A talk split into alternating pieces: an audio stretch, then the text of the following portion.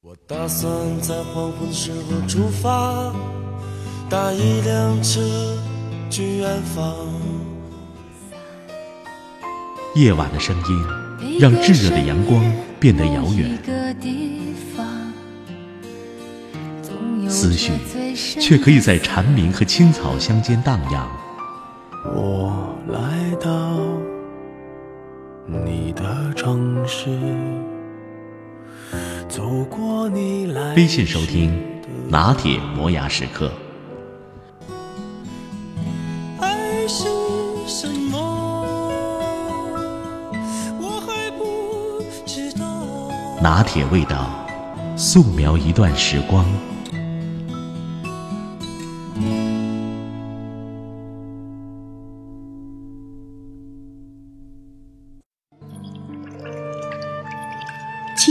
散步是对于一整天的祝福。城市是一个几百万人一起孤独的生活的地方。看四季轮回，难道不算一种职业吗？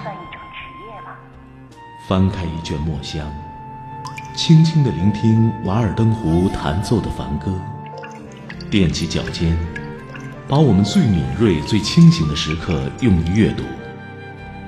到湖边去，去最接近自然的地方。我等你。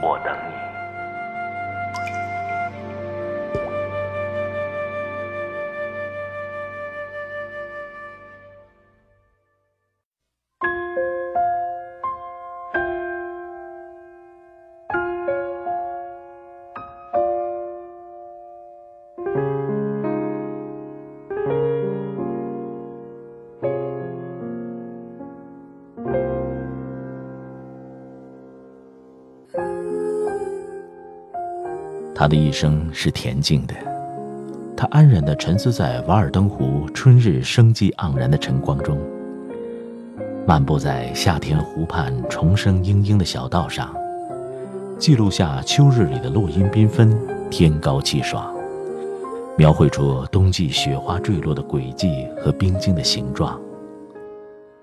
他就这样活过每一个季节，呼吸空气，喝水，品尝水果。让自己感受他们对你的影响。瓦尔登湖记载着他在小木屋中度过的每一个恬淡、安详而简单的日子。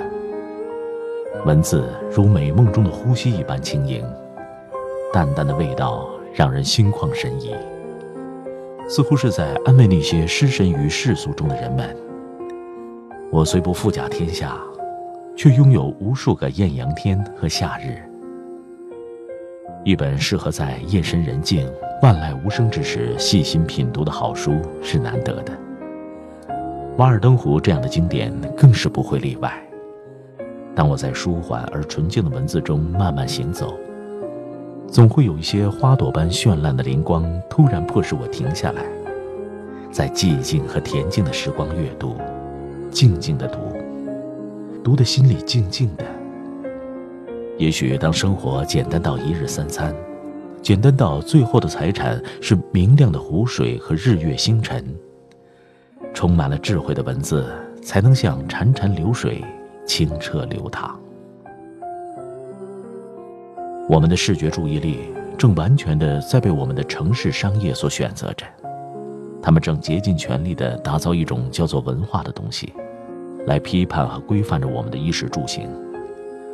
我们也不停地耗费着那些生命中一去不回的资源，来获得一个身份、一个等级的通行证。星空、海洋、原野，这些宏大而辽阔的事物，是需要眼睛掠过我们的城市，去孤独瞭望的。那是个已沉落在历史湖底的男人。一百多年前，他背朝着我们的文明，借了把斧头，走进了瓦尔登湖。梭罗留给我们一个寂静的回音，那种寂静像是奇异的花朵，从久远的年代芬芳袭来，留给城市一个苍凉的背影。从1845年到1847年，梭罗，瓦尔登湖畔一个孤独的灵魂，在大自然的湖光山色中，将思想和文字精心的打磨。距离康科德两公里的瓦尔登湖畔，那独自在自己建造的小木屋里渔猎、耕耘、沉思、写作的简朴生活，四时有序，百草繁茂，天地长明。我们也许改变不了世界，但至少可以从自己身上解除一重枷锁。我们将追寻那猎犬、栗色马和斑鸠，毕竟，它们是我们丢失的。我并不比一朵毛蕊花或牧场上的一朵蒲公英寂寞。我不比一张豆叶、一张做酱草，或者是一只马蝇或一只大黄蜂更孤独。我不比密尔西或一只风信鸡或北极星或南风更寂寞。我不比四月的雨或正月的融雪，或心屋中的第一只蜘蛛更孤独。这本书很适合在晚上一个人安静的读。才品味出这书中的精妙之处。我相信能写出这本书的人是一个寂寞的人，而喜欢这本书的人，也是寂寞的人，或者是在喧嚣社会中想寻找寂寞之人。不管如何，梭罗都给了我们一片澄净的天空。如果说瓦尔登湖属于一个人，那么，他必然属于梭罗。如果说瓦尔登湖属于一群人，那么，它是属于我们这些读者的。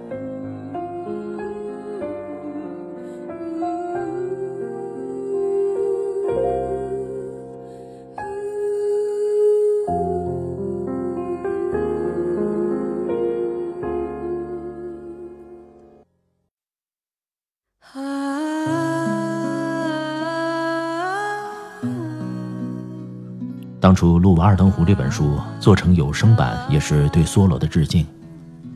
在欲望的都市里，这本书带来的安静的力量会让人惊讶。目前只录了五分之三，剩下的部分需要再花时间来和同伴们一起完成制作。对于听小说计划，策划了很久，同时希望再启动另一部名著。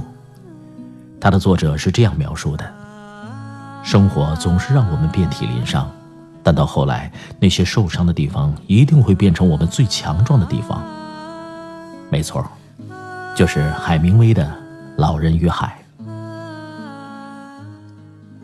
老人与海》这本书围绕着六个话题展开：第一，生命力。人可以失败，但不可以被击败；肉体可以接受折磨，但内在的意志神圣不可侵犯。这是《老人与海》一再强调的论点。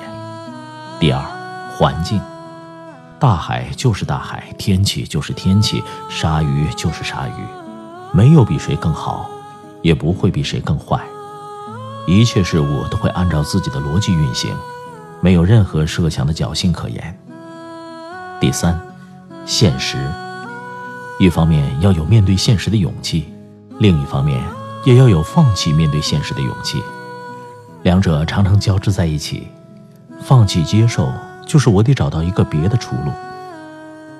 第四，运气，不屈从于运气，而是去追求自己的目标，接受运气，而让自己内心强大。第五，自我管理，整部小说都在讲自我管理和自我激励，设立远大的目标，那就是一条大鱼。自我激励包括。遇到大鱼怎么办？遇到鲨鱼怎么办？一只手伤了怎么办？桅杆断了怎么办？海上没有别人，全靠自我激励。接受失败，比如剩下的鱼骨，然后再出发。第六，不安于现状，去找大鱼，去更远的地方，锲而不舍。